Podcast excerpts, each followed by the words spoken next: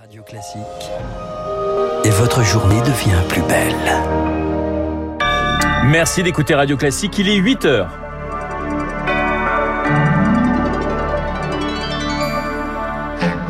La matinale de Radio Classique avec Renaud Blanc. La prison à vie pour Salah Deslam après 10 mois d'audience, le verdict dans le procès du 13 novembre 2015. Un flottement à la tête de l'État, Elisabeth Borne entretient le suspense, se soumettre à un vote de confiance à l'Assemblée, rien n'est décidé. Puis, danser masqué, les festivals reprennent, le Covid aussi.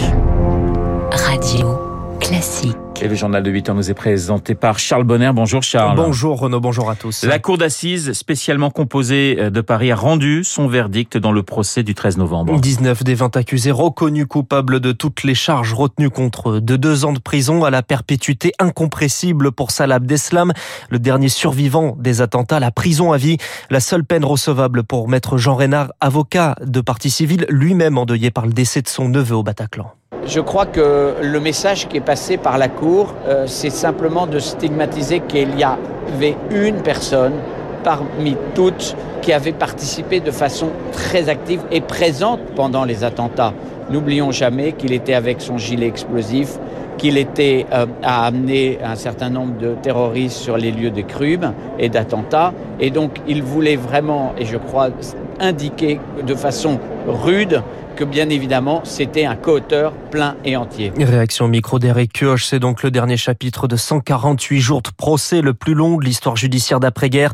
Un événement pour la justice selon Denis Perchansky, il est historien spécialiste de la mémoire. Le procès par lui-même a un impact majeur sur la société française. Il va participer à la construction d'une mémoire collective du 13 novembre. C'est en quelque sorte la réponse de la démocratie à la barbarie. Un procès historique par sa durée même, il a pu rendre compte dans la durée de ce phénomène en donnant toutes les clés nécessaires pour le comprendre. On dit aux rescapés, voici la reconnaissance que nous vous devions et nous vous devons en rendant compte de ce qui s'est passé et en prononçant des peines au nom du peuple français. Denis Péchanski interrogé par Émilie Vallès. Et on reviendra sur ce verdict avec mon invité Philippe Duperron. À 8h15, il préside l'association de victimes 13 11 15 Fraternité Vérité. Comme si de rien n'était, Elisabeth Borne enchaîne les rendez-vous aujourd'hui avec les présidents de l'Assemblée, du Sénat et des groupes parlementaires sur la remontée des cas de Covid.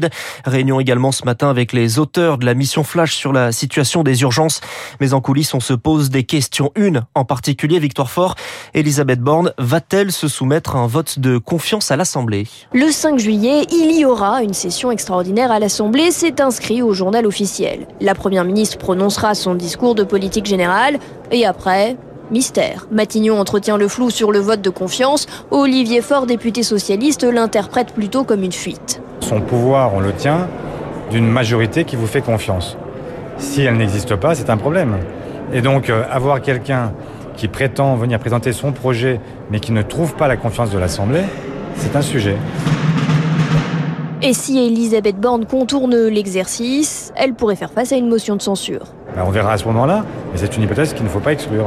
En coulisses, place à l'arithmétique. Le plus confortable serait d'obtenir l'abstention du groupe LR, mais pour l'instant la porte est close. Pierre-Henri Dumont, député LR. Il n'y a pas à avoir une position sur quelque chose qui n'existe pas. Aujourd'hui, il n'y a pas de vote de confiance qui est demandé, donc il n'y a pas de position de LR. Le RN tient exactement la même posture. La question, c'est est-ce qu'elle arrive devant nous avec un programme qui tient compte de leur défaite aux législatives Souffle un député.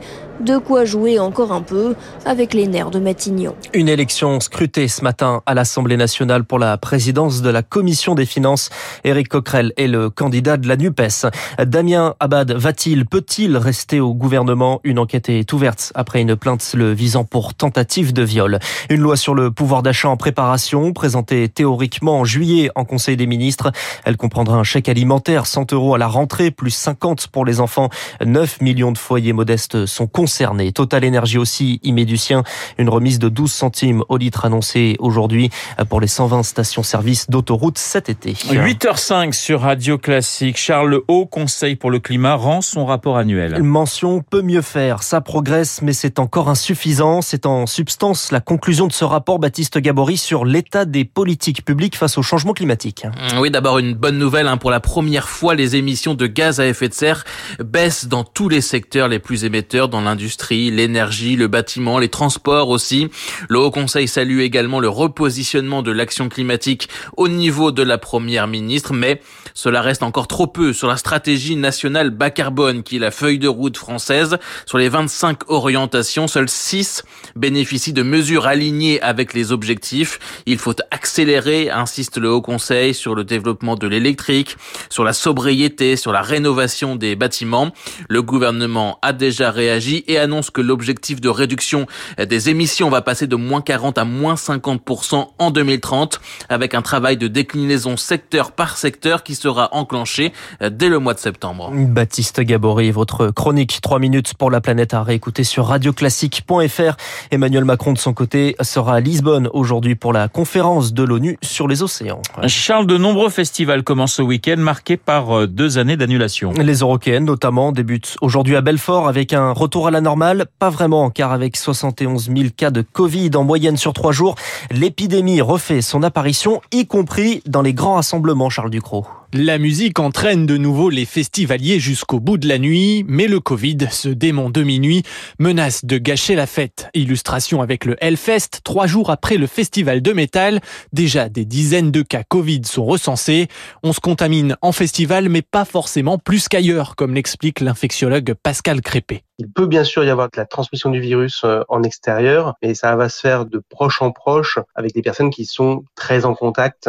Et bien sûr, si on a des symptômes, eh bien, ne pas hésiter à renoncer euh, à la participation à ces festivités parce que là, pour le coup, on risque vraiment de créer des chaînes de transmission qu'il faudrait éviter. Le risque de formation de clusters est donc très limité. Jérôme Tréorel, l'organisateur des célèbres Vieilles Charrues, est d'ailleurs confiant.